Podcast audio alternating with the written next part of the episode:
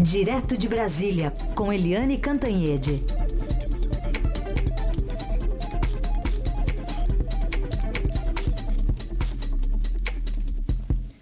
Oi, Eliane, seja bem-vinda. Bom dia.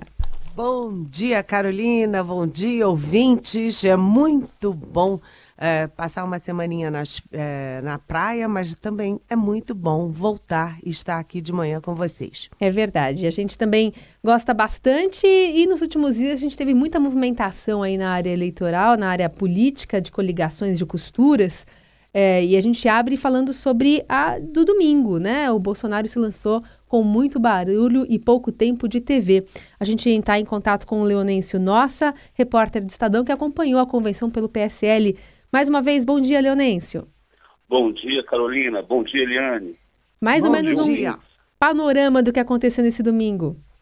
Pois é, eu estou na praia também, né, como a Eliane, só que trabalhando, né, na, participei, eu, eu fui ontem na convenção do PSL, que indicou o Jair Bolsonaro à presidência.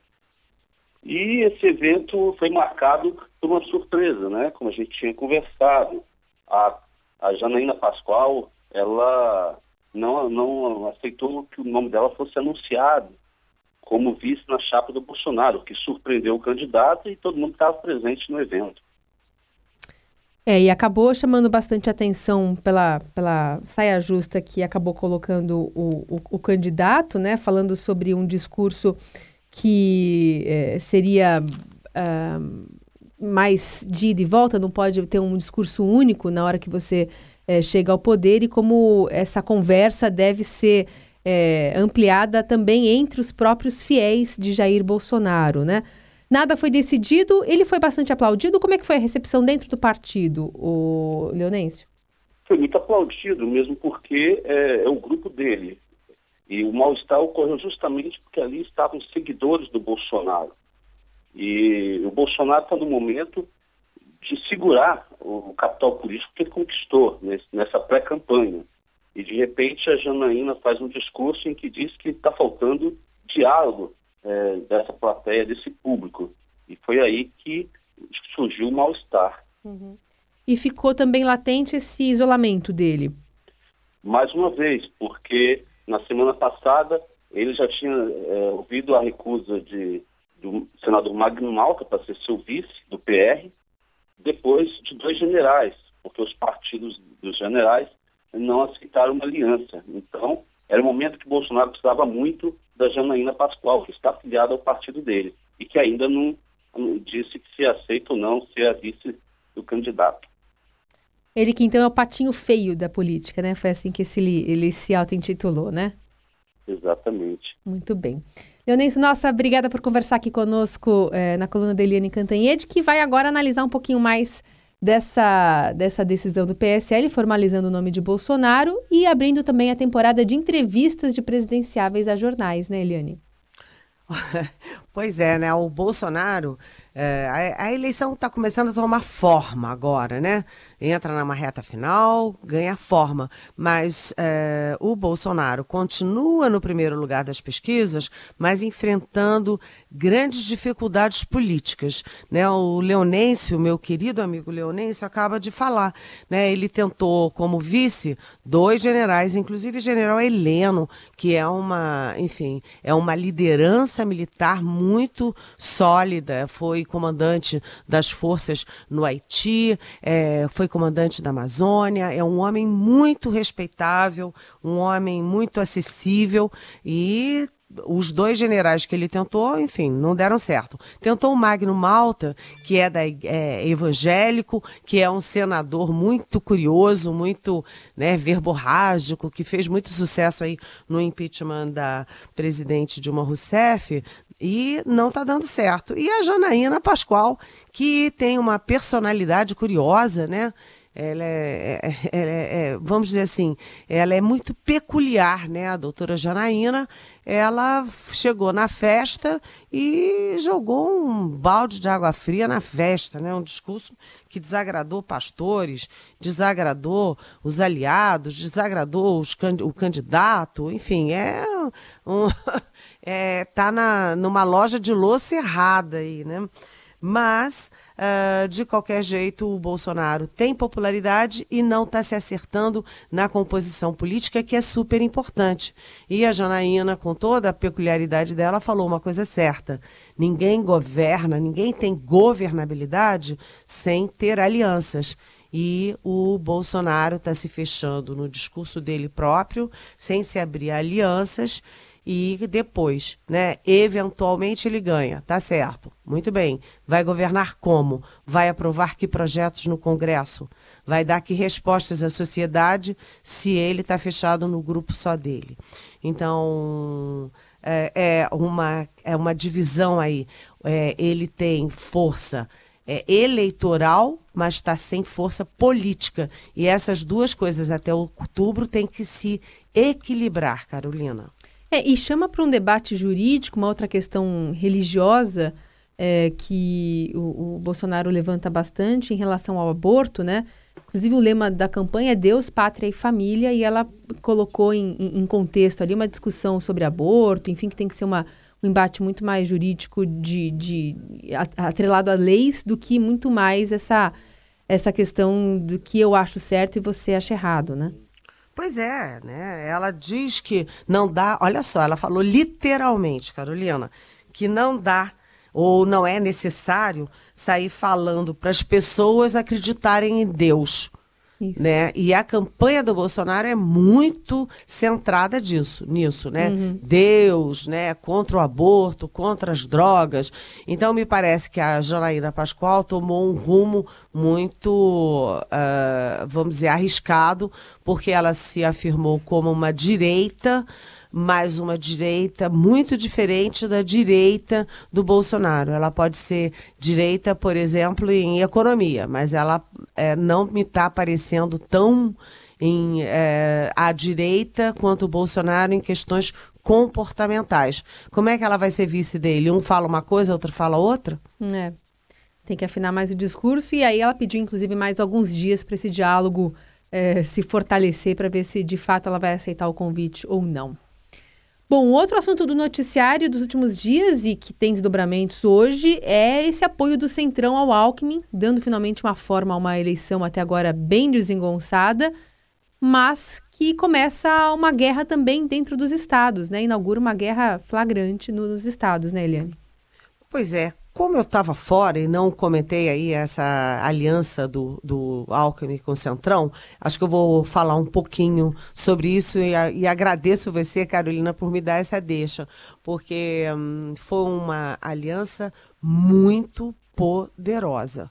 Né? O, eu estava falando aqui do, do Bolsonaro, que hoje tem viabilidade é, eleitoral, mas é, tem é, fragilidade política, o Alckmin é ao contrário. Ele demonstrou força política, demonstrou articulação, demonstrou condições de governabilidade, agora ele precisa que isso reflita no apoio eleitoral, ou seja, em votos e em manifestação de votos nas pesquisas. É, esse essa aliança dele com esses partidos todos, imagina, partidos grandes. Ele já tinha o PTB, agora tem DEM, PR, é, DEM, PR, PRB, uh, PSD, enfim, ele juntou partidos médios grandes que têm muita ramificação. Isso não é só uma questão de televisão. Enquanto o, o, o Bolsonaro vai ter é, oito segundos para falar meu nome é Bolsonaro, igual aquele do Enéas, o Alckmin vai ter 40% do tempo de televisão. É muita coisa para dar muito recado. Mas, de qualquer jeito, muita gente fica aí de olho em pé, é, de cabelo em pé, de olho vivo, querendo saber o que, que significa essa aliança com o Centrão. É, e agora o desafio do, do, do Alckmin é esse, é transformar tudo isso em, uh, em votos. E ele começa com dificuldades nos estados. Uma coisa é o Alckmin se acertar com a cúpula dos partidos.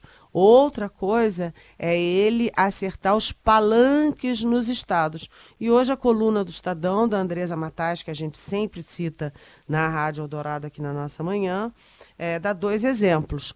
Pernambuco, por exemplo, né, uh, que é o principal reduto do Lula no país, uh, o PTB, que é o aliado natural, aliás, foi o primeiro partido a apoiar o Alckmin, está uh, o Armando Monteiro, que é o líder do partido lá, é o grande chefe do partido, ex-presidente da CNI, a Confederação Nacional da Indústria, está é, fechando apoio a, ao PT. Então está fechando com o PT. Então, como é que o PTB é o primeiro partido a apoiar o Alckmin e o Armando Monteiro apoia o PT?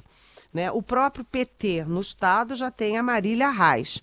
Né? E o Paulo Câmara do PSB também apoia o PT, porque o PT é muito forte em Pernambuco, que é o estado natal do Lula. Então, o, o, o Alckmin vai ter que lutar pelos 40% anti-PT em Pernambuco, mas, atenção, é, essa, se ele perder realmente o PTB e o Armando Monteiro, é um desfalque bastante grande para acolher esses 40% diante PT. E a Andresa Matas também, né, a coluna do Estadão, citou Mato Grosso, onde o governador é tucano, que é o Pedro Táxi, é um homem que vem aí da área é, jurídica, um homem que tem muita força é, no Congresso, um homem, enfim, que era que é novato na política, mas que tem força no Congresso, ele está fazendo um acordo lá com o partido do Bolsonaro e abrindo palanque, não apenas para o Alckmin, mas para o Bolsonaro. Vai ter palanque duplo na tentativa de, uh, de reeleição em Mato Grosso. Então, quer dizer, as alianças de cúpula nacional, agora a gente precisa ver como é que elas vão decantar nas alianças da, da, nos estados, desses partidos todos nos estados, que têm interesses muito particulares diferentes das cúpulas nacionais. É, é isso aí. Aliás, tem uma reunião marcada em breve do candidato a vice de Alckmin. Eu não sei se eles se conhecem, devem se conhecer, mas é, ainda precisa afinar bem o discurso né, do Josué Gomes, que já começa também a, a, a ser perfilado aí pelos, pelos, pelos meios de comunicação sobre um gestor de 54 anos que promoveu a modernização da Coteminas. Essa, essa conversa não deve demorar muito para acontecer, não, né, Eliane? Não, já está para já tá, se não é que aconteceu ontem, hum. porque o Josué voltou é, do exterior. Ah, já voltou. Ele, é, e ele soltou uma nota, inclusive, uma nota que quem lê vê que ele está aceitando, né? É hum. uma nota que praticamente ele aceita ser o vice. Agora, aí a gente, a, a, gente acabou de falar de Mato Grosso e das dificuldades nos estados, né? O Josué é, Gomes da Silva, ele é do PR, que é integrante do Centrão, que fechou com o Alckmin, mas lá no Mato Grosso o PR está fechando também com o PT. Então, olha só que, que barafunda. Agora, o Josué Gomes, eu conheço o Josué, é, porque eu escrevi o livro sobre o pai dele, o ex-vice-presidente José Alencar, foi o, é, era vice do Lula, um empresário muito bem sucedido, um homem muito, é, muito agradável, muito falante, cheio de ideias próprias. E o Josué tem um outro temperamento, é mais fechado, mais centrado, é, menos falante mas ele é um bom quadro empresarial e ele é o vice ideal de todos os candidatos à presidência. Todo mundo gostaria de ter o Josué, tanto à esquerda quanto à direita. E, obviamente, o, o, o Alckmin está de olho nisso. Até porque, além de o, o, o, Josué conversar da esquerda à direita, vir do mundo empresarial, ter dinheiro para financiar a própria campanha, ele é de um estado-chave nessa eleição, hum. que é Minas Gerais. Porque se o, o Nordeste é muito fechado com o PT, né, o Sul está muito dividido, Sudeste também. Minas Gerais vai ter muita força. Agora, ele não é no único no páreo para ser vice do Alckmin, não, hein? É, tem mais gente pelo, pelo caminho. Aliás, Minas, que está meio defasada ali o, a, a, a, a, fluidez com o PSDB por conta do, do quadro do Aécio Neves, né? É, exatamente. A gente lembra que todo mundo achava que o Aécio Neves, que foi governador do estado, que tinha uma das maiores popularidades do país, né, era o governador. Me parece que ele chegou a ser o governador mais popular nas pesquisas de todo o país. Todo mundo achava que ele ia dar um uhum. banho em Minas e ele perdeu para Dilma no primeiro turno, no segundo turno. O candidato dele para o governo do estado perdeu para o PT e o candidato dele para uh, a prefeitura, dois anos depois, também perdeu para a direita. Então, se com o Aécio o PSDB não teve Minas, vamos ver como é que o Alckmin vai fazer essa mágica de atrair Minas Gerais. Agora, é, Carolina, quando eu falei das dificuldades das dificuldades não, de que o Josué não era o único no páreo para ser o vice do Alckmin, eu estava me referindo ao Henrique Meirelles do MDB, porque é, o todo o Centrão é, fechou com o Alckmin. E o MDB, que é o maior partido do país, que tem ramificação, que tem vereador, tem deputado, tem governador, senador, enfim, é uma máquina, né? O MDB é uma máquina de fazer votos, continua é, insistindo na candidatura do Henrique Meirelles, que nunca saiu de 1%. O que, que vai acontecer com a candidatura do Henrique Meirelles? Será que ele trocaria a candidatura a presidente por uma vice do Alckmin? E será que interessa ao Alckmin ter o, o Henrique Meirelles como vice? Uhum. É, são questões que ainda estão pairando sobre essa eleição, que começa a ganhar forma, mas que ainda tem muita indefinição. São 9 horas e 25 minutos. Outros destaques do noticiário desta segunda-feira é para a projeção da inflação. Ah, já após os dados mais recentes da inflação, os economistas de mercado financeiro reduziram a previsão do IPCA, que é o Índice Oficial de Preços de 2018. Relatório do Mercado Fox, divulgado agora, né, nessa segunda-feira, agora há pouco, pelo Banco Central, mostra que a mediana para o IPCA este ano foi de 4,15% para 4,11%. Há um mês estava em 4%. Já a projeção para o índice de 2019 permaneceu em 4,1%. Ainda outro destaque vem lá de, de, do Paraná, já que o deputado estadual eh, o Bernardo Ribas Carli morreu em um acidente aéreo. Quem tem mais informações para a gente é a Kátina Baran, repórter do Estadão lá no Paraná. Bom dia, Kátina. Oi, bom dia. É, o velório do deputado estadual Bernardo Ribas Carli começou por volta das 7h15 em Guarapuava, que é a cidade natal dele, é, da família dele também. O pai dele é político na cidade, já foi prefeito várias vezes, é, deputado estadual, deputado federal. O irmão dele também já foi é, deputado aqui no Paraná. E o velório está acontecendo lá na prefeitura de Guarapuava, que fica na região central aqui do estado. É, o avião que ele estava ontem, né, caiu na região de Paula Freitas, que é uma cidade que fica no sul do Paraná, bem próximo à União da Vitória, que, é, que era o destino final da viagem, para onde ele ia participar de uma festa numa igreja a convite do prefeito da cidade, né?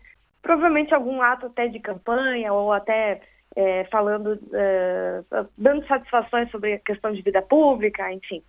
E Outras duas pessoas morreram nesse acidente, que foi o piloto Laércio Tavares de, da Silva, de 44 anos, e o copiloto Luiz Fernando Corrêa de Souza, que ainda não teve a idade divulgada. É, a governadora Cida Borghetti, aqui do Paraná, é, estiveram na, no velório hoje pela manhã para prestar as homenagens aí à família e disse que a morte é uma grande perda para o Paraná e que Bernardo tinha uma trajetória admirável e um futuro brilhante na política. O enterro Quantos... do parlamentar está previsto para as quatro horas da tarde, essa segunda, na segunda, no cemitério municipal de Guarapuava. A Fábia, Posso fazer uma pergunta? Pode. Ui, quantos anos ele tinha? Ele tinha 32 anos. É, porque eu vi a foto bem novinho, né? Bem novinho, bem novinho. Ele, na verdade, ele já estava no segundo mandato, é, apesar de jovem, né? E trouxe essa herança política aí da família, né? O pai dele já havia sido deputado, já tinha sido prefeito, o irmão dele foi deputado.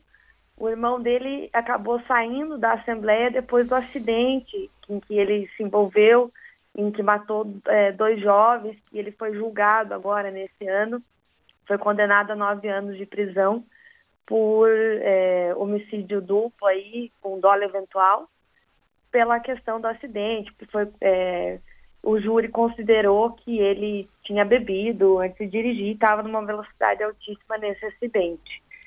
É...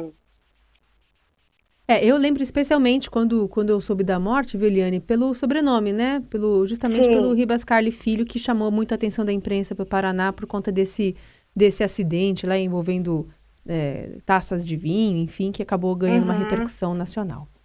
Isso mesmo. Muito bem, Kátia Baran, obrigada por conversar conosco aqui no Jornal Dourado, viu? Bom trabalho para você. Obrigada, tchau, tchau. Bom dia. Eliane, vamos só terminar falando sobre uh, a, a, presidente da República em exercício, né? Mais uma vez, pela quarta vez, a ministra Carmen Lúcia. Mas quem que fica agora assumindo o Supremo Tribunal Federal? Hoje assume o Dias Toffoli, vira presidente do Supremo Tribunal Federal. Evidentemente, não se espera que ele faça alguma, vamos dizer assim, alguma Ousadia, peraltice, estripulia, num dia só de presidente do, do Supremo. Mas isso aí é uma prévia, porque ele vai assumir efetivamente a presidência em setembro. E aí que é. será que vai acontecer no Supremo, né? É, aliás, ele deve ficar até o fim da semana, porque o, o Temer ele vai engatar essa viagem aí, vai para Joanesburgo depois, né? E deve voltar é. só no fim da semana, se a, a ministra Carmen Lúcia ficar todo esse tempo mesmo, já que não temos o Rodrigo Maia e essa coincidência também do Eunício Oliveira aqui em Brasília, né? Que também vão, foram para os Estados Unidos. O, o, o Dias Toffoli deve ficar até o fim da semana também, né?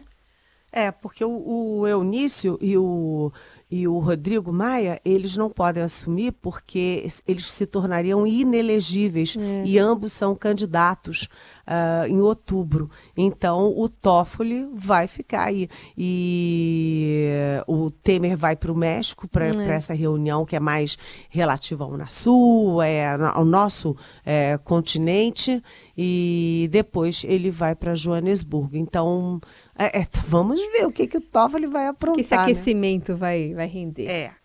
Isso. Muito bem. Eliane Cantanhede que volta então amanhã aqui no Jornal Dourado. A gente é, vai é, pegar as perguntas que a gente não conseguiu responder hoje, mas já colocamos na lista para amanhã e amanhã a gente dá mais espaço para os ouvintes aqui na nossa coluna diária.